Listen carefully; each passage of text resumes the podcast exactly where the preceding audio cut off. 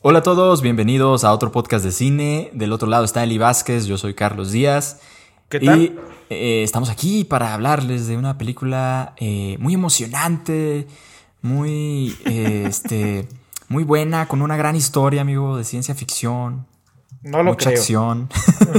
bueno, es una película de Netflix que se llama Outside the Wire, Zona de Riesgo. Es una película dirigida por Mikael Hafstrom, que eh, él dirigió la de El Rito, eh, famosamente... Guay de eh, Rito. Hecha famosa por el, por el meme de Juay de Rito de López Dóriga. y, y una película que a mí me gusta, de terror, que se llama 1408, está basada en un cuento de Stephen King. Este, ah, sí, esa es buena. Es el- buena. es el mismo director, pero esta película no está tan buena. pero bueno, Zona de Riesgo está protagonizada por Anthony Mackie, que usted lo recordará por interpretar a Falcon en las películas de Marvel, ¿no? Este, y por, creo que ahora va a ser pues el, el nuevo Capitán América, ¿no? Al parecer, ya le, le cedieron el escudo eh, de, de- de- de- este metal indestructible, que no me acuerdo de cómo le llaman en el MCU. Pero bueno, eh, también va a salir su serie ya. Entonces, bueno, le tienen que dar mucha promoción a este actor, a Anthony Mackie. Y, y como parte de esta promoción llega Zona de Riesgo, que se ubica en el año 2036, eh, donde hay una guerra civil entre unos rusos insurgentes y una resistencia en Ucrania. Y en medio de ellos está el ejército estadounidense, como siempre, ¿verdad? No pueden faltar los gringos en medio de la guerra. Y, y- y, pues uno de estos es un...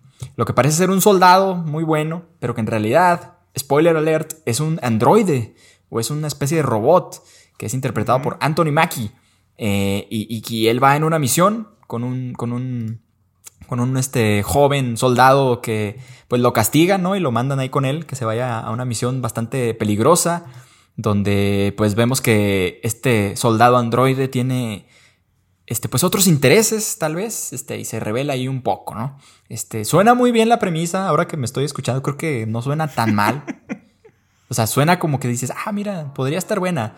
Pero la verdad es que esta película no es muy buena. Les tenemos, les tenemos malas noticias, amigos. Les tenemos malas noticias. esta película. Si estaban noticias. interesados en verla o ya la vieron, porque fue, la seleccionamos porque era, estaba siendo popular en Netflix, ¿no? No sé si a estas alturas sigue siendo popular. Sí, de repente nos tardamos, ahí discúlpenos. Pero lo que pasa Pero- es que Anthony Mackie, pues es todo, como todos los rostros famosos de Marvel, pues es un, es un, este, una estrella, ¿no? Que, que uno quiere ver todas sus pelis, ¿no? Llama la atención, ¿no? Llama la atención. Tú, Como si tú- tú ves- ya lo ves con potencial de, de estrella, de estrella del cine. A Eh, mm, pues no sé si con potencial, tal vez sí. Más bien yo me refería a que es popular. Ah, a, que, a que la gente lo reconoce, dice, ah, mira, es el Falcon, ¿no? Deja, veo a ver qué, qué pedo, ¿no? O sea, Sí, pues digo, sí ha aparecido ya en muchas películas, pero bueno, yo creo que ya empecem- empezamos a hablar de la película tal cual. Creo que hiciste un gran, una gran sinopsis, mejor de la que la película este, mejor de lo que es. se merece. Yo la verdad, eh, cuando la empecé a ver, dije, bueno, creo que no está tan mal, ¿no? Pero... Y creo que esta es una desventaja de las películas, de ver las películas en tu casa, de verlas en streaming. Me costó mucho ver esta película, amigo. Me costó, o sea, constantemente me estaba distrayendo viendo el celular. Eso habla muy mal de la Me- película. me- amigo. me- no es culpa tuya. paraba a hacer otras cosas. Eh, no sé, no sé qué, o sea, No sabes qué te pasó. no sé qué, o sea, no sé qué, no sé qué pasa que, o sea, creo que así abu- a- a- está así, así, no, está aburrida. Está aburrida la película. Este, es una película de acción. Yo también esperaba, por sale Anthony Mackie y, y es de Netflix. A lo mejor eh, esperaba yo ver algo como la primera película que reseñamos en, en- en el otro podcast de cine que fue muy similar. la de. Chris Hemsworth. Que, ¿Cómo se llamaba esa película, amigo? Eh, Eh, misión, misión rescate. Misión, de rescate. Rescate. Esperaba ver algo como Misión Rescate que, que ya viendo la retrospectiva fue de las mejores películas del año de, de- de acción. Fue una de las mejores películas de acción del 2020, ¿no? O sea, También protagonizada por otro, por otra estrella de Marvel, ¿no? Con- Por otro Avenger. Por, Eh, por otro Avenger, entonces espera- eh, eh, esperaba así algo con Outside the Wire y... Y es una película muy extraña. Me, me gusta el, el- el tema cómo lo plantea de la, de, de la guerra. Ahí está este piloto de, de drones que, que vive la guerra como desde su perspectiva, como desde una oficina y, y mata gente, ¿no? Desde su computadora, pues con el dron. Comete este error, lo mandan a este, a este, a este campamento con soldados reales y se topa con que el mentor que le ponen, que además los mandan a una misión un poco suicida, eh, pues es una mitad, es como una especie de androide, ¿no? Que es eh. Anthony Mackie. Eh, siento que el, el- el mayor problema de esta película, amigo, es que tiene un chingo de exposición de diálogos. O sea, no, nunca te cuentan. Demasiado, o sea, nunca te amigo. cuentan con la- Empieza con, empieza con unos textos, güey. Que ya, o sea, güey, te, te avienta unos textos que se queda pendejo Star Wars. Sí. Sí, la neta sí. Entonces, creo que ¿qué ese es el mayor, el ma- es el mayor problema, ¿no? De la película. O sea, que Totalmente. de exposición. O sea, todos los, perso- todo el- el- el- los personajes todo el tiempo te están diciendo qué, qué es lo que está pasando, quién es este güey ruso, que la guerra, que Estados Unidos, y, y- y como te lo plantean, o sea, realmente te da, te da sueño, ¿verdad? O sea, no me interesa. O sea, para empezar, o sea, como luego pensar en estos temas como muy abstractos, como la guerra, digo, afortunadamente somos una generación que no nos ha tocado vivir tantas guerras. Eh, A nosotros, ¿no? entonces, sí, a nosotros, ah, por eso digo, como somos una generación que no nos ha tocado vivir tantas guerras eh, y en el mundo, ¿no? Es como, como, como que es la era donde menos guerras hay, no quiere decir que no haya, pero, pero es un concepto como, como medio extraño, pero es interesante. Pero luego verla así como de estos, no, es que Rusia y es que Estados Unidos y es que la política y los valores de la guerra y no sé qué, o sea, como hablan de una forma muy abstracta y nunca dejan a los personajes ser personajes, güey. Eso es un, problema, o sea, y creo que es un problema muy grave en las películas de acción. Tienes que dejar al personaje ser, ser personaje, ¿no? O sea, deja que el personaje haga lo que tenga que ser, que tenga sus metas, que tenga sus objetivos, que tenga su personalidad. Y siento que aquí en esta película ninguno de los soldados tiene personalidad. Luego de repente intentan poner escenas así como que de humor y son súper forzadas, amigo. El, el personaje de Anthony Sí. Mackie, que es el, capi- el capitán. Muy incómodo, Leo, no muy mames, incómodo, Tiene, tiene cero carisma para hacer Sí. chistes y así. Eh, las escenas de acción cero memorables también. O sea, lo único memorable de esta cosa es pues que este Anthony Mackie es un ser transparente. Es un ser Es un ser transparente. un androide. Yo- y, y ya. Si en, tu, todo. si en tu película hay robots, estás en el futuro y hay una guerra con robots, y es Ah, aburrida, robots, güey. y es aburrida, o sea, ¿qué pedo? O sea, si tienes robots en una guerra, deberías mínimo hacer una película divertida, o sea, y- o sea, no, muy aburrido.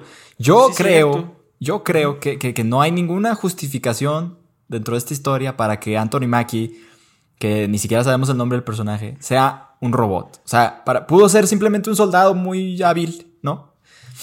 La única razón que yo le encuentro para que sea un robot, porque realmente no hace Es- nada de robot. Es que, o sea, es, un- que no es actúa un como robot, es un androide. O sea, Bueno, fue, lo que fue sea. un hombre que ya murió y está como vivo ahora por tecnología, algo así, ¿no? Lo que sea, eso no, no, no siento yo que esté justificado o que importe. O sea, pudo ser simplemente un soldado bien chido y ya. Lo un- para lo único para lo que sirve eso de que es un robot es para que. Para la misma exposición que dijiste, amigo. O sea, se la pasan explicando. Claro, es que yo soy un robot y mira cómo funciona y, y entonces yo y la chingada. O sea, se la pasan explicando cómo funciona este, este androide.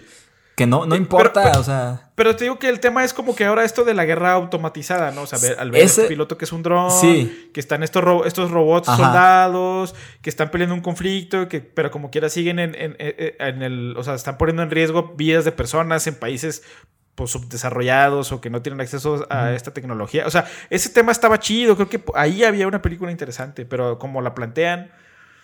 No, la verdad no. Y luego está este tema así como de que ah, es que hay que hablar al Pentágono y mi misión y las políticas. Y luego está este personaje ruso que, que- que luego ap- aparece al final, pero no tiene ningún peso dentro de la historia. O sea, toda la película se lo están mencionando. Sale una escena y, y, Y lo matan. spoiler alert aquí y lo matan. O sea, no tiene, no tiene caso. No, no tiene, esta película no tiene caso. No le veo un punto. Está, es de lo peor que he visto en Netflix de películas originales. No a nivel de producción, porque ya lo hemos dicho aquí. O sea, las películas. Está muy difícil que una película de Hollywood y de Netflix así tengan valores de producción feos. O sea, visualmente están chidas, se escuchan bien, tienen hasta buenos efectos, pero narrativamente, o sea, no. O sea, yo creo que cuando Ujú. haces toda esta parafernalia de efectos y robots y armas y diseño de producción, o sea, es un desperdicio de dinero hacer una película así, güey, porque no tiene un propósito la historia. Y, y como decías, pienso que el director intentó hacer algo, pero a lo mejor siento que al hacer Netflix, ya ves que ahora dicen que en este 2021, pues ellos quieren capitalizar en la situación que vive el mundo, que la mayoría de, la gente o mucha gente está encerrada en sus casas. Si estás encerrado en, en sus casas, pues estás muy probablemente viendo Netflix. Y quieren esta, tienen esta misión de estar sacando una película nueva cada semana, ¿no? Cada semana. Eh, y series, contenido nuevo cada semana. Y yo siento que a lo mejor aquí es donde van a empezar a, van a ver, vamos a ver cosas muy atroces y muy terribles porque están apresurando las películas. Y siento que esta película es ese caso de, de- de una Ujú. película muy apresurada, que es una, una película de acción completamente genérica. O sea, que estamos ahorita a dos, bueno, estamos en, en febrero, yo creo que, o sea, te decía, la vimos hace unos cuantos días y a mí ya se me ha olvidado la mitad de la, de la película. O sea, es, es muy, muy, muy olvidable. Yo, eh, ya no tengo mucho más que decir de la película, amigo, así que voy a dar mi calificación y voy a dar la recomendación de que no desperdicien su tiempo viendo esta película. Así que le voy a dar un 3 de 10 a... ya ni sabes ni cómo se llama. Sí, ya ni sé cómo se llama. Porque no, no, sé, no, no, no pierdan su tiempo ahí. Yo, yo, yo la olvidé, yo la olvidé incluso cuando la estaba viendo. Como, como te decía ahorita, como dices tú, empieza este, con exposición, empieza con un texto. O sea, cuando una película empieza con un texto, necesita ser algo muy conciso o muy, no sé, güey, como muy específico y muy con un propósito que, que, que dé pie a la, a la acción que viene después. O sea, esta película empieza en el año 2000, no sé cuánto, hubo una guerra de no sé qué chingados. Y luego, y luego, y el texto no acaba, o sea, la explicación está tan larga. Y yo estaba así como leyendo, o sea, empiezas una película leyendo. Y estaba leyendo y, o sea, ¿qué? Y, y, la explicación sigue, pero entonces los rusos, y entonces pasó esto, y o sea, ya me están contando una película ahí, y luego ya empieza, o sea, y ya se me olvidó todo lo que me acabaron de, de poner en un texto en la pantalla. Este, yo, yo, yo. Si te, quedas de como, ¿por qué esto me tendría que interesar? Exacto, y, y, apenas va empezando, ¿no? Yo sí creo, o sea, sí entiendo el mensaje ese, que dices tú de las máquinas y de que el tipo que los drones, pero a lo largo de la película siento que el mismo, ese mismo mensaje es un poco confuso porque, o sea, el robot que es Anthony Mackie, o sea, actúa de pronto como un humano, pero luego a la vez, o sea, te está diciendo, no, es que los humanos sí son, o sea, como que él apela a la emoción y a no ser como tan frío. Pero luego de repente le echa porras a su compañero, que él sí es como más frío porque pues él solo maneja eh, los drones, ¿no? Entonces le, dice, claro, es que tú eres bien chido porque eres, eres muy, muy buen soldado y, o sea, entonces, o sea, como que siento que la peli en este mensaje que quiere dar se contradice a sí misma, sobre todo al final cuando el mismo androide, spoiler alert, hace pues, algo con la humanidad bastante malo. Entonces, no sé, o sea, como que el, mensaje no me queda claro la moraleja, que, que, siento que si había una moraleja se, les, se les revolvió ahí, porque se revuelve mucho la película porque se, complica a sí misma, o sea, te estás dando de pronto tantas explicaciones y pasan tantas cosas que, que, dices, o sea, ya nada me importa. Eh, y una película de acción, pues no. debería ser así, ¿no? Siento que... Ah, Además, ¿sabes qué, amigo? Que siento que le, que le, copiaron también la estructura así de cómo está armada la película, o me recordó a la de Día de Entrenamiento. No sé, a, de Denzel Washington con Ethan Hawke. Ah, bueno, como una estructura muy similar. O sea, como, body este, cop y este así. Sí, ajá. O sea, como. Eso hubiera estado muy pero como un mentor que no es lo que tú esperabas. Sí. Que, un, soldado nuevo, un policía nuevo en el caso de, de, de entrenamiento. Que luego tiene un giro en la trama que, que Sí, o sea, eh, que tiene luego un giro en la trama que, que, no, según no te esperas. Eh, pero con un impacto, o sea, no, no, le llega ni a los talones esta película. Sí, le estás dando mucho mérito al compararla, mucho mérito. Entonces, no, no, el giro también de Anthony Mackie no, tampoco no me gustó, no, está bien. La verdad es que no lo vi venir, sí es un giro que no lo veía venir, pero, pero está, no, está bien extraña, no, no sé. Siento que pudo, pudo ser, esa misma premisa pudo estar chida. O sea, sí pudieron haberla hecha bien. O sea, me parece que está mal, mal dirigida, mal escrita, pero pudo haber sido algo más entretenido. Yo no voy a mentir, hubo ciertas escenas de acción que sí medio me llamaron la atención. O sea, medio me entretuvo. Medio no me aburrió. O sea, sí me estaba aburriendo, pero luego después empezaban los balazos y los, los golpes y los putazos y, y medio me desperté. O sea, fue como, ah. ah, ya, algo interesante está pasando. pero pero luego me iba. De cine de acción despertó. Sí, o sea, por ratitos muy breves. O sea, tampoco hay ninguna escena memorable ni nada así.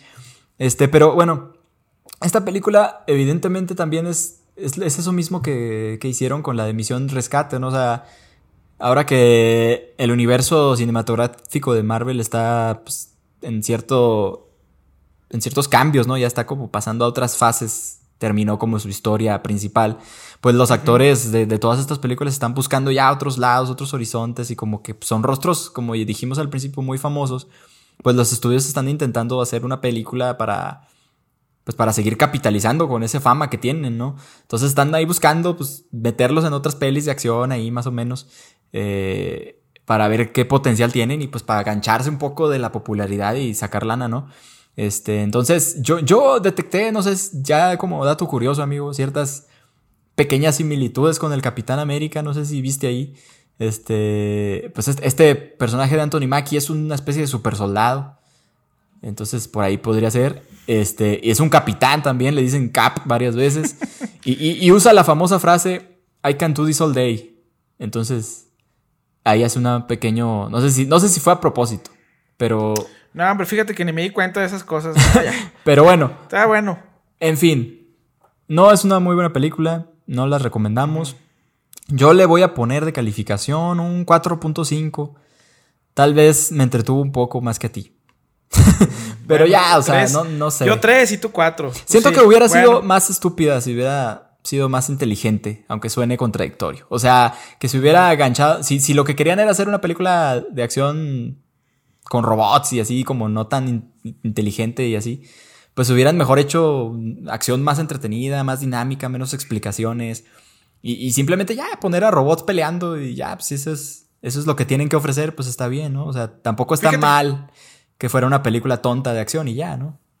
Sí, creo que hay, sí te doy toda la razón. O sea, creo que le estorbó o, no supieron cómo manejar eso. O sea, esa parte como de de poner como este dilema moral y hacer una porque sí intentaron como hacer una película más profunda, o sea, que no fuera solo una película de acción tonta. Y creo que pues no les falló eso y tampoco entregaron de la parte, o sea, no llegaron al punto de, decir, ah, qué chingona película de acción. Entonces no es ni una ni otra. Y por eso es doble fracaso y por eso tienes por eso está aburrida y por eso tiene una calificación tan mala. Doble fracaso. De las peores películas que hemos, que hemos este, reseñado en este podcast. Así es, amigo. Este, y ya no dijimos, se nos olvidó decir al principio que vamos a hacer directo, recomendaciones de películas de acción y ciencia ficción para ejemplificarles cómo se hace bien esto que esta película pues no hizo bien, ¿no? Que es meter pues robots o cosas fantásticas dentro de acción que sí se puede hacer y se ha hecho de maneras maravillosas en el cine. Este, pero bueno, son, son ejemplos de otras recomendaciones que pues básicamente se aprovechan de este elemento del futuro, de la tecnología, etcétera, para dar un contexto de acción muy chido sin descuidar la historia y son creo que son buenos ejemplos de cómo esto puede funcionar y se puede beneficiar la acción de la ciencia ficción y viceversa, ¿no? Así Entonces, ¿Quieres no empezar con tu primera recomendación? Si quieres, sí, yo, yo puedo empezar, amigo. Este, yo. empecemos con las primeras recomendaciones. Yo me, acabo de dar cuenta que todas mis películas se parecen mucho a, a, Zona de Riesgo en el sentido de que todas tienen un robot. todas tienen un, robot este, humanoide, ¿no? con medios sentimientos humanos. Y, y, quiero, quiero decir que ellas, estas películas sí aprovechan el elemento de que sea un robot para decir algo importante. Tienen algo que decir estas películas. Y la primera es Robocop de 1987, un gran clásico de culto, eh, que pues fue una de mis películas favoritas cuando yo era niño.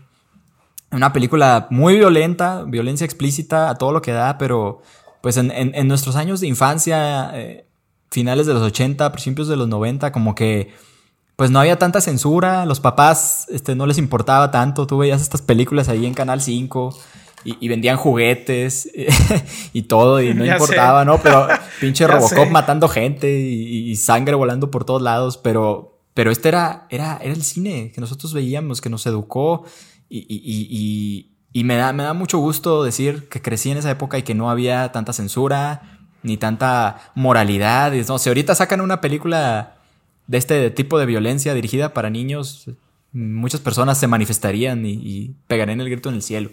Pero afortunadamente, eh, Robocop del director Paul Verhoeven eh, llegó a nosotros y, es una gran cinta que, pues, es, de acción, pero es de acción, está en un punto muy interesante porque no, no es tampoco eh, una, película súper grande, súper, súper, digamos, de acción con mucho presupuesto, gran, gran, gran producción pero no es una película tan tonta. O sea, siento que este director, ya lo ha hecho varias veces, hace muy bien este juego de hacer una película de serie B, de una película pues barata o digamos barata en el sentido de, de que tal vez no, no está a la altura de los grandes clásicos, ¿no? O sea, que tiene como cierto humor, cierto, cierta textura así como de, de culto pero, pero, no lo, pero no lo hace mal, o sea, no, no, no, es una película tonta de acción y estúpida y mal hecha y con bajo presupuesto y ya, ¿no? O sea, siento que aprovecha muy bien estas premisas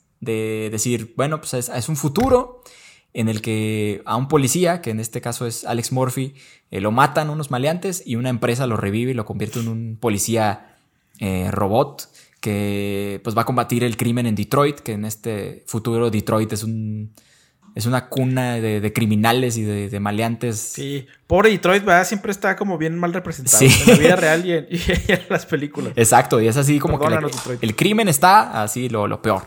Entonces esta empresa quiere pues, pues hacer esto, ¿no? Hacer, hacer robots que, combatan el crimen, pero pues todo ahí hay intereses, intereses este, empresariales y monetarios. Entonces, pues la película también tiene un mensaje sobre las, las eh, este sistema capitalista y todo. O sea, no es una película vacía y tonta nada más. Entonces, tiene un trasfondo muy chido, tiene una historia muy chida. Y además tiene acción muy chida, como ya dije, con mucha violencia. En la época dorada de los ochentas, donde todos los efectos eran prácticos. Este, donde todo, todo se hacía a mano o con animación, tal vez animación de stop motion, ¿no? Este, muchos efectos prácticos que hacían, que, porque pues en ese entonces no había CGI, no había computadoras y que pues se, veían fabulosos, ¿no? a mí esta época dorada de los efectos especiales prácticos me gusta mucho. Y pues aquí se ve pues, en todo su esplendor, ¿no? Eh, se volvió un gran clásico con muchas frases icónicas. Este. La, famosa vivo muerto, vendrás conmigo, ¿no? Dead or Alive, You're Coming With Me y otras tantas, ¿no? Escenas icónicas, muchas este, situaciones que hoy ya recordamos como, con mucho cariño, todos los que la vimos y, los que no, pues los invito a que vean Robocop, que pues es, una gran película, amigo. Es una gran película que además, hablando del robot, del hecho de que este policía sea un robot, el robot también em, empieza pues a tener un cierto dilema porque pues es, fue humano en un momento, pero pues ya no sabe o no recuerda. Entonces empieza como a recordar su, su, pasado, eh, por qué está ahí, si tuvo una, tuvo una esposa, toda su familia de la que tuvo que separarse a partir de que pues básicamente lo convirtieron en una máquina de matar, ¿no? Entonces, pues ahí hay un dilema interesante y un mensaje interesante y una historia muy chida que, quizá no profundiza así tanto, así, no es un drama súper desgarrador, ¿no? Pero, pero creo que lo suficiente como para darte un personaje muy chido eh, y que lo construye muy bien y que, tiene justificación que sea un robot. Quiero, quiero decir esto porque insisto mucho en que no, no había justificación de que, de que el personaje de Anthony Mackie en la película que dijimos fuera un robot. Pero bueno, una gran película, un gran clásico, véanlo. Sí, bueno, pues no hay mucho que agregar de Robocop, amigos. Es ya un clásico, una muy bonita película. El buen Morphy. El buen este, Morphy. Que bueno, pues ya Robocop también se ha vuelto un personaje ya que, que, que ya vive pues en la conciencia de, los cinéfilos. Y que tristemente, aunque se haya querido como relanzar, no se ha, no se ha podido, ¿no? hubo un remake por ahí. Sí, hubo un remake, digo, pero no, no, no fue muy bueno. Eh, pues, está representado ahí en, otras, en otros medios, pero ojalá algún día veamos un buen remake de, de Robocop. Y es que aparte creo que sí, o sea, e, e, el contexto en el que se lanzó la película y, o sea, sí tiene mucho que ver eso, ¿no? O sea, por más de que una película que digas que no intenta ser política o no, o sea, pues sí, es, más o menos imposible porque todo tiene un contexto que, forma parte de la película aunque no lo quieras, ¿va? Entonces, pues no es lo mismo sacar una película de robots en los ochentas a sacar una película de robots ahora. Claro, eh, sí los avances tecnológicos y demás. Los avances tecnológicos. Yo, bueno, mi primera recomendación. Ya se me olvidó cuál va a ser, amigo. Ah, búscale, búscale. Este, sí, ya. Mi primera recomendación es una película que se llama Annihilation, que está en, eh, en Netflix. Aniquilación se llama, dirigida por Alex Garland y protagonizada por Natalie Portman y Oscar Isaac. La verdad es que yo hice un poco de trampa porque las recomendaciones que traíamos eran acción y ciencia ficción y esta película creo que sí tenía acción, pero, pero va más por el lado de la ciencia ficción. Yo diría que... Y el terror, yo, agregaría que... Y de terror, es una película más de... Sí, es una película más de, terror completamente. Este, que trata sobre una área o una especie de, de, sí es como un, un, ente que está ahí que no saben bien qué es lo que está eh, pues no saben muy bien lo que está pasando, y mandan a un grupo de, pues, de soldados, ¿no? Soldados. Eh, primero- quiero, quiero hacer un paréntesis, amigo. Oscar Isaac. Sí, adelante. Oscar Isaac, es que me acuerdo que es un grupo de mujeres, pero no sé si Oscar Isaac va ahí con ellas o con- porque creo que no, es o sea, importante. mandan, eh, eso es lo que voy. El, gobi- Ajá. el gobierno americano manda un grupo de soldados primero, quienes desaparecen Ah, ok, ok. en esta misión extraña y no sabe nadie, nadie sabe bien qué es lo que está pasando Ujú. ahí. Cierto, cierto, ya Entonces, me acordé. Todos estos, estos soldados desaparecen y Natalie Portman, quien es la esposa de, de- del personaje interpretado por Oscar Isaac, va, entra ahí para, para con otro grupo de soldadas mujeres a, recuperar a estos, a ver qué es lo que estaba pasando, ¿no? Entonces los mandan como parte de este experimento y resulta que entran a este lugar que es como como una especie eh, que le llaman el shimmer, no recuerdo cómo le llaman en español. Y es una especie como de abstracción de la realidad. Es una cosa como muy rara, ¿no? Porque el mundo. Una falla en la está ahí- Matrix. Sí, es como una falla en la Matrix. Entonces se encuentran plantas y animales mutantes. eh, encuentran, empiezan a encontrar muchas anomalías. Este. eh, cocodrilos albinos. eh, y empiezan a encontrar pistas de, de lo que le pasó a estos soldados. Hay escenas de acción, hay monstruos, hay, hay osos que, como criaturas que los empiezan a, atacar. Pero eh, esto es una misión suicida completamente. La verdad es que no recuerdo muy bien porque solo van un grupo de mujeres ahí, pero sí, sí, sí está, está chido, está interesante y creo que sí le da ahí un giro. Este, aparece también ahí Tessa Thompson, que, que Gina Rodríguez también, Jennifer Jason Leigh, entre otras. O sea, el, el grupo que entran a, a- a- a este Shimmer está interesante, pero a cada una les empiezan, o sea, el, el- el- detalle es que al entrar a esta área, todo el mundo empieza a tener como una distorsión de la realidad, ¿no? Y empiezan a, a volverse locos ahí en- dentro de ese espacio. Entonces, es una película bastante curiosa, o sea, me, cuesta mucho trabajo incluso explicarla porque Sí. tiene como muchas aristas. Suena muy sencillo, Y- pero no es tan sencillo. No, no es tan sencillo. Entonces, cada una empieza como a toparse ahí con sus miedos, con sus dudas, con sus... Y empiezan a, les empiezan a pasar además cosas, ¿no? Y incluso al final de la película es bastante polémico porque también hay ahí como una inteligencia artificial, un androide. Entonces, no tiene tantos elementos de, de acción, aunque sí hay acción y hay mucho misterio y hay mucho, ter- hay incluso terror, suspenso. Pero creo que es una película bastante original, que creo que la, puede, la pueden amar o les la pueden odiar. Sí. Yo sí diría que si, están buscando algo distinto, algo diferente, algo que los, que los sacuda y que los sorprenda, les recomiendo mucho esta película del director Alex Garland, que si además es el director de Ex Máquina. Este, se dice que él también dirigió la de la de Dredd, la película del juez Dredd, aunque no tiene el crédito. Cuenta la leyenda. cual. Ajá, cuenta la leyenda. Este, eh, a mí me parece que es un, un director muy interesante. Que Dredd, que Dredd ya la recomendamos aquí. Les vamos a dejar el Sí, link. ya la recomendamos. Este, que también es otro gran ejemplo de ciencia ficción y acción. Exacto. Exactamente, mi amigo. Tu segunda recomendación. Pero an- antes de dar mi segunda recomendación, Ah. quiero comentar un poco Antes de, de- de tu peli, amigo. Porque Ah, está muy perdóname, padre. perdóname, amigo. Está muy padre Annihilation. no, no te preocupes. Alex Garland es un gran director y quiero echarle porras. Porque eh, es muy original, como comentaste en la ciencia ficción. Ex Máquina es una gran, gran película. También con Oscar Isaac, ¿no?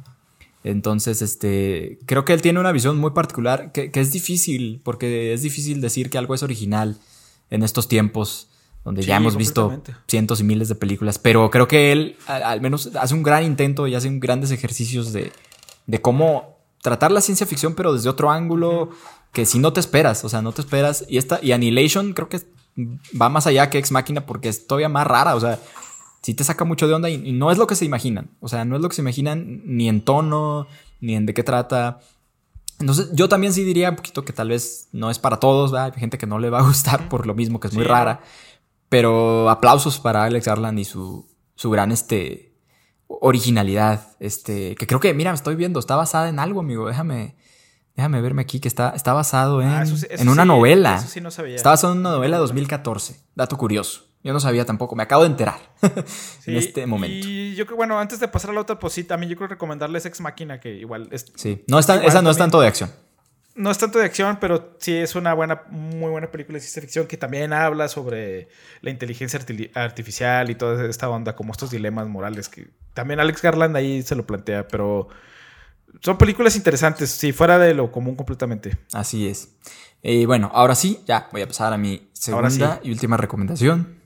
Que es nada más ni nada menos, amigo. Yo, yo estoy, estoy en un punto muy convencional con películas que ya todo el mundo vio.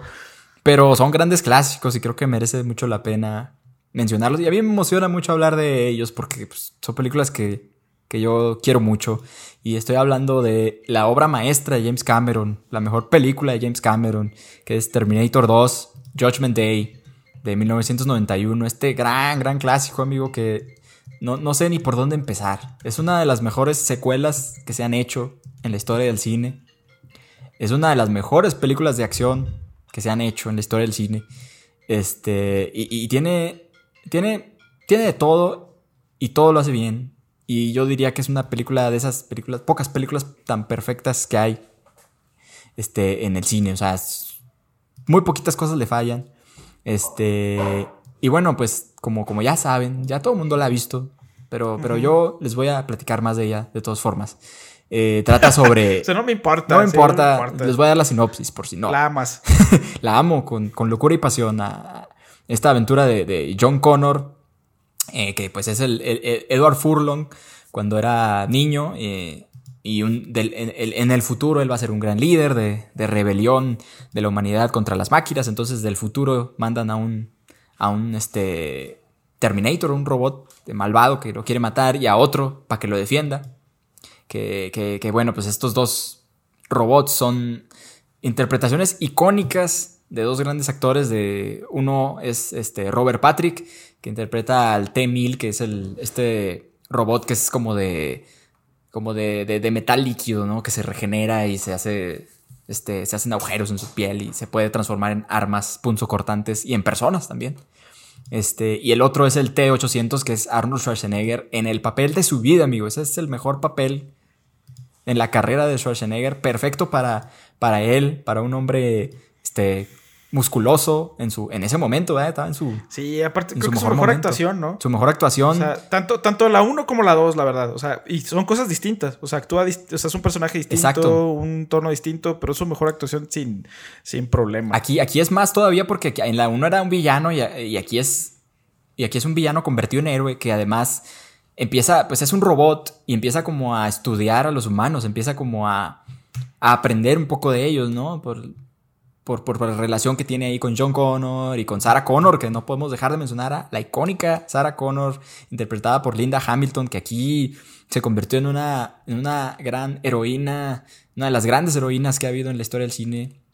Ahorita que mencionaste que Annihilation, protagonizada por mujeres, este, pues, eh, otro ícono feminista del cine, ¿no? Linda Hamilton. Eh, y por esta, la interacción que tienen ahí con, el T-800, pues hace que este T-800, a pesar de que es un robot muy serio y pues, no tiene prácticamente emociones, pues empieza ahí a desarrollar sutilmente este, ciertas este, afinidad por los humanos.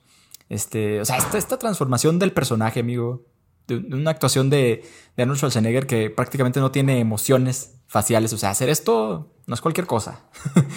Aplausos para todos los actores de esta gran película que además, este, pues tiene una acción, o sea, increíble. Esta sí, esta de las mejores películas de acción. Esta sí no es acción barata de, de unos cuantos pesos. Aquí James Cameron sí aventó toda la carne al asador con explosiones, persecuciones, balazos, o sea, todo lo que se puedan imaginar que se podía hacer en esa época, llevado a su, a su máximo esplendor, o sea, de la mejor manera posible. Las secuencias de acción son, son increíbles y además con efectos especiales que, te vuelan la cabeza, amigos. O sea, son efectos especiales que, que estaban adelantados a su tiempo. O sea, en ese momento nunca habíamos visto nada así, nada de esta, de esta magnitud, sobre todo con los efectos por computadora. Yo creo que aquí, en esta película y en Jurassic Park, empezamos a ver efectos por computadora ya de este nivel de calidad, que empezamos a ver pues ya lo que se podía hacer con las nuevas tecnologías. Y a la fecha, este, se o sea, tú ves Terminator 2 hoy en día, hoy que ya hemos visto mil, mil películas hechas con efectos por computadora y se mantiene, o sea, no ha envejecido, pero nada, o sea, está al nivel de Avengers y al nivel de lo que quieran. Este, y, bueno, pues, dadas, dada toda esta este, serie de, reconocimientos y de aplausos que, que le estoy dando a Terminator 2, pues no, no ha habido ninguna otra secuela porque pues ya, desafortunadamente fue una franquicia que siguió. Pero digo desafortunadamente porque pues obviamente no hubo ya ninguna que le llegara a este nivel. O sea, ya... Esta película llegó a la cúspide, esta historia, y ya a partir de aquí fue todo hacia abajo. O sea, ya no, no había manera de alcanzarla, no, había, no hay forma, no hay forma. O sea, es una película ambiciosa, con buen drama, buena historia, buena acción y grandes efectos especiales. O sea, tiene todo, amigo. Yo, yo no sé, no sé qué más puedo decir de esta gran No, bueno, yo, o sea, creo que habla mm, pues del testamento, digamos que, que el legado que como, como, director de James Cameron, que para mí es como el verdadero heredero de George Lucas, o sea, en el sentido de, de del espectáculo cinematográfico. O sea, James Cameron es el verdadero rey del popcorn movie, del, del, del blockbuster. Así es. Porque sus películas han tenido mucho impacto. Pero además es un director que siempre, que constantemente está buscando como, como empujar la tecnología del cine e ir más allá. O sea, como que él no solamente se, se satisface con, con, contar una historia, o sea, siempre está buscando algo, ir más allá, llevar, empujar las barreras del cine, del, del, del lenguaje cinematográfico. Y es difícil encontrar una película mala de James Cameron en su filmografía. O sea, a muchos les podrá gustar, pues es un director muy polémico. Ya en es, a estas alturas ya se volvió casi un rockstar, ya no está tan activo como antes. No, está haciendo como extraña... 20 secuelas de Avatar que no puede terminar. Sí, está, está, está, obsesionado con, con, Avatar y pues bueno, ahí él como creador tiene, le ve mucho potencial. Y... Pues no sé, como dices tú, se le ha pedido muchísimas veces que regrese a la franquicia de Terminator porque es como su, su bebé. Pero creo que ya no tiene caso que vuelva también. O sea, sí, creo que en la primera y la segunda, pues hizo lo que se tenía que hacer. Y a veces creo que nosotros también como espectadores tenemos que aprender a dejar ir las películas, ¿no? O sea, por ejemplo, yo me, me, hablando, voy a salir un poco del tema, pero hablando de John Wick, me encanta la, la trilogía que hay de John Wick. Y, y, cuando vi que John Wick 3, o sea, el único detalle malo que le veo de John Wick 3 es que se acaba con la promesa de más películas de John Wick. O sea, es totalmente como, de acuerdo. En algún momento tiene que en algún momento tiene que parar, ¿no? O sea, sí. bueno, ya es muy difícil hacer una película buena. O sea, realmente es, es, complicado. O sea, cualquier persona que haya agarrado una cámara y haya, se haya puesto como propósito de contar una historia es, es muy complicado, es mucho trabajo, hay, eh, cuesta mucho dinero, mucho esfuerzo. Este. Entonces también yo creo que sí, en algún momento hay que saber dejar morir las historias. Claro, los estudios han tratado de sacarle todo el dinero posible a Terminator, pero nunca hemos llegado a los alcances que, ha tenido James Cameron. Incluso yo creo que James Cameron, pues por eso no ha vuelto, ¿no? O sea, como que porque ya no hay nada más. Él, para, él como director, como cineasta, ya no tiene nada más que decir en esa serie. Entonces, Exacto. pues luego ahí lo traen de que, ah, el, ahora sí James Cameron está produciendo. Pues sí, o sea, pero producir en términos muy básicos es poner la lana para que se haga la película. Ahora sí. Y, luego me acuerdo mucho que en la, no sé si fue en la última de Ajá. regresa Linda Hamilton o en la anterior donde sale esta Emilia Ajá. Clark, que, que, que, ahora sí era, Ajá, sí. sale y hay unas declaraciones de James Cameron diciendo, claro, esta historia, no sé qué, esta, sí, a mí me gustó mucho. como que le han de haber pagado ahí una lana. Di algo James Cameron para, para sí, que al sí, menos que... se piense que va a estar para chida. Para que la ¿no? gente la vaya a ver, güey. Sí, que piensen que ahora sí tú, tuviste involucrado, pero evidentemente no estuvo nada involucrado. este, pero bueno. Sí, o sea, es, es, un personaje el mismo James Cameron, o sea, pero estamos hablando de. Eh, pues que desde, o sea, termi desde Terminator, este, Aliens. Aliens, eh, uf, otra gran secuela. Creo que, creo que es muy bueno, muy bueno dirigiendo secuelas, eh. Ajá. Este, o sea, Aliens y Terminator 2 son dos grandes ejemplos de ciencia ficción, de cómo, o sea, llevas la, la primera historia, que es buena, pero la llevas hacia otro punto totalmente distinto y haces otra cosa sí. genial, ¿no? O sea, grandes secuelas ambas. Pero sí, como mencionas, este, de mentiras verdaderas, ya hablando de, de, de otras, de otras pelis del Titanic, sí. por mucho tiempo la más taquillera de todos los tiempos. Pues Avatar, que también es muy taquillera. Avatar, en fin. que también. Sí. Deberíamos hacer un capítulo especial luego de James Cameron. Sí, tal vez podríamos, no sé. Este, pero vean Terminator 2 si no la han visto. Y si ya la vieron, vuélvanla a ver. Porque se puede ver miles de veces más. Y, y yo no me canso de verla ni de hablar de. Pero en fin. Muy bien, amigo. Voy a pasar última a mi última recomendación, recomendación que, para cerrar. Que creo que también merecería, merecería, un video aparte porque no es difícil de explicar esta. Elegí dos películas medio complicadas y es Akira, que es una película japonesa de anime de 1988. Eh, dirigida por Katsushiro Otomo, que yo la verdad no conozco mucho de, de, anime, no conozco todas las referencias, no sé. No eres otaku, amigo. Seguro. No soy otaku, pero sí me gusta cuando. no me ataquen, no soy otaku, por favor, no dejen de ver Cuando este veo chido algo de anime, me, gusta recomendarlo mucho. Sí, claro. fíjate que a lo mejor si me clavara a ver mucho anime, me, o sea, estoy seguro que me encantaría. Porque lo, poco que he visto de anime me gusta mucho y está así para mí en un nivel así muy, muy alto. Y pues Akira también ya es una película de culto. O sea, yo, esto es más una recomendación de, de, de, que si no la han visto, sí chequenla. Porque además creo que está en Netflix. Eh, que es una película de, de post-apocalíptica, cyberpunk, y que además esta película como que puso allí, nos puso en el imaginario la estética del cyberpunk. O sea, creo que antes de esta película no había mucho. Además que tiene una animación así de que espectacular y eh, preciosa. Eh, sí se, o sea, se nota que es una película porque cada frame está así dibujado y cuidado con toda la mano. Eh, También de una época donde no había CGI, amigo. También otro tipo de animación. No CGI, que no, ajá, es como más a mano. Pero también es una película que si no la han visto, tienen que verla con mucho cuidado porque yo llegué, la primera vez que vi esta película, llegué a ella pensando de que, ah, sí, eh, motociclistas del, del, cyberpunk, del futuro, pandillas, sí, del futuro y, y, y, pandillas. Está este personaje que se llama, el protagonista que se llama eh, Caneda, creo que se llama. Eh, denme un segundo, sí, creo que se llama así. Caneda es el personaje principal que tiene una chamarra y con una píldora eh, todo de rojo, su moto es muy icónica. Y, está muy loco. Y esta película también empieza con un texto ahí medio extraño, amigo, eh, al principio. Pero aquí sí es importante, porque aquí sí te empieza a contar cosas del mundo que, tienes que saber. Entonces empieza primero por ese lado, ¿no? Con las luces y el neón y, y el cyberpunk y las motos y la acción. Y de repente eh, este, este grupo de, de, motociclistas, este, que Caneda, y tiene un amigo que tienen un accidente. Eh, el, otro personaje que ya se me olvidó el nombre, amigo, que es el personaje Tetsuo, es el personaje icónico, que a partir de este, de este accidente que tiene se le despierta una serie de poderes de, de telequinesis y así. Y entonces ya se, esta película que aparentemente era cyberpunk y que sí lo es, y, y de como pero no es de motociclistas, como pensaste. Pero no, no, no, no. O sea, es que sí salen motociclistas, pero no se trata de ellos. Se trata más de este personaje que se llama Tetsu y como del el problema de la dualidad. Entonces, luego se empieza a tornar una película muy, muy complicada porque este Tetsu pues empieza a adquirir mucho poder y, y, empieza a aumentar y empieza a tener como cierto punto de fricción con los otros motociclistas.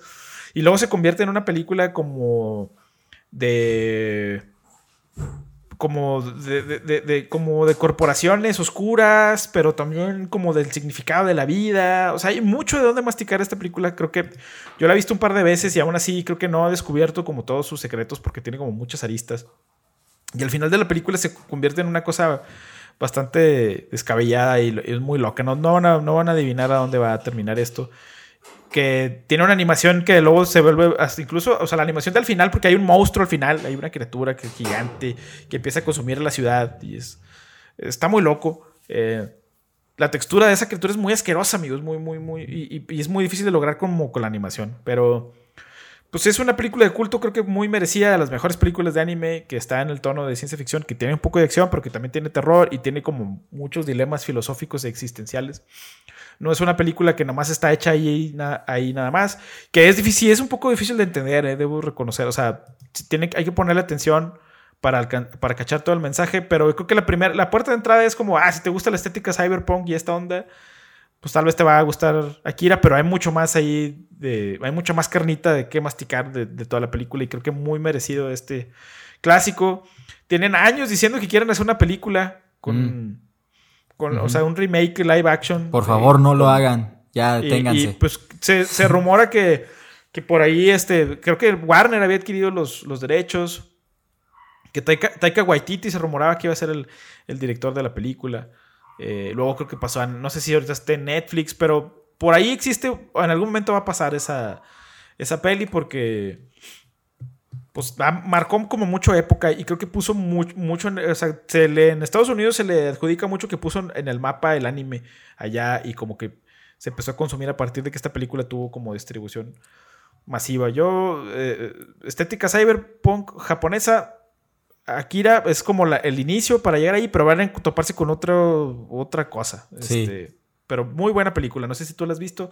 ¿Qué opinas de ella? Claro, sí. Pues yo opino que no, no, no le he analizado tan a fondo como, tú, tal vez, pero quisiera agregar que que, que es muy, muy, este, buena en el sentido de todo lo, lo, visual y toda la animación y que en ese aspecto me parece que igual si no la quieres sobreanalizar, si no quieres profundizar tanto y solo quieres sentarte y ver visuales espectaculares, creo que esta película cumple muy bien con eso. O sea, para un, un espectador más casual, tal vez, siento que no, no le disgustaría tanto y siento que la podría disfrutar mucho porque visualmente es muy impactante, o sea, y, es una gran joya de la animación precisamente por eso, porque no tenía los recursos que hay hoy en día, la tecnología, o sea, era toda animación anime este, en 2D, dibujado, este, y, eso, es, eso es increíble, a veces, a veces incluso a mí me causa impresión que muchas películas modernas de animación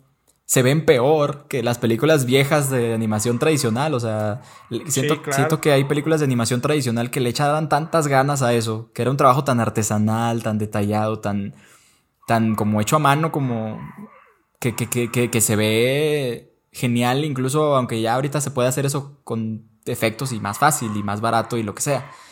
O sea, le, echaban tantas ganas al detalle y esta película se nota que le puso sin cuidado al detalle visual, así, pero muy, muy, muy minucioso, que pues se ve espectacular y es como ver una obra de arte sucediendo frente a tus ojos, o sea, simplemente sentarte y verla, aunque no le, no le, no le rasques tanto, ya si le rascas, pues igual puedes encontrar más cosas, pero verla, verlas por sí solas es una maravilla, cada encuadre, cada de animación es espectacular. Entonces yo, yo, la, yo la aprecio por ahí, digamos, este... Pero sí, es una gran recomendación también de ciencia ficción y acción. Este, muy chida. Este. Muy bien. Pues creo que esto será todo por esta semana. Si llegaron hasta este punto del video, se los agradecemos mucho. Esta vez no hicimos el, clásico llamado, pero. El clásico pues, llamado, sí, nos faltó. El clásico llamado. Este, suscríbanse a nuestro canal, denos un like. Si digo, si ustedes quieren, si les ha gustado nuestro contenido, háganoslo saber. Si no les, les ha gustado, pues también se los agradeceríamos mucho. Alguna recomendación, lo que sea. Pero cualquier comentario, compartida, like, suscribirse, todo eso nos ayuda a nosotros a seguir generando más contenido y más videos que aparte pues nos gusta mucho. Entonces, pues les agradecemos mucho si llegaron hasta este punto. Y pues nada más, amigo. ¿Algo más que quisieras decir? Síganos en Twitter, arroba podcast de cine. Ahí estamos, síganos. Este, suscríbanse, compártanos, díganle a sus amigos. Este, vamos a estar tratando de sacar ahora más videos cortitos por si los, los están viendo por ahí. Vamos a tratar de hacer más capsulitas breves para que, pues para que vean otro tipo de contenido también. Entonces, para que estén ahí al pendiente, que vamos a sacar aparte de otras cosas, aparte de este podcast que va a seguir siendo cada semana. Y pues ya, sería todo. Muy bien. Nos vemos la próxima semana. Bye.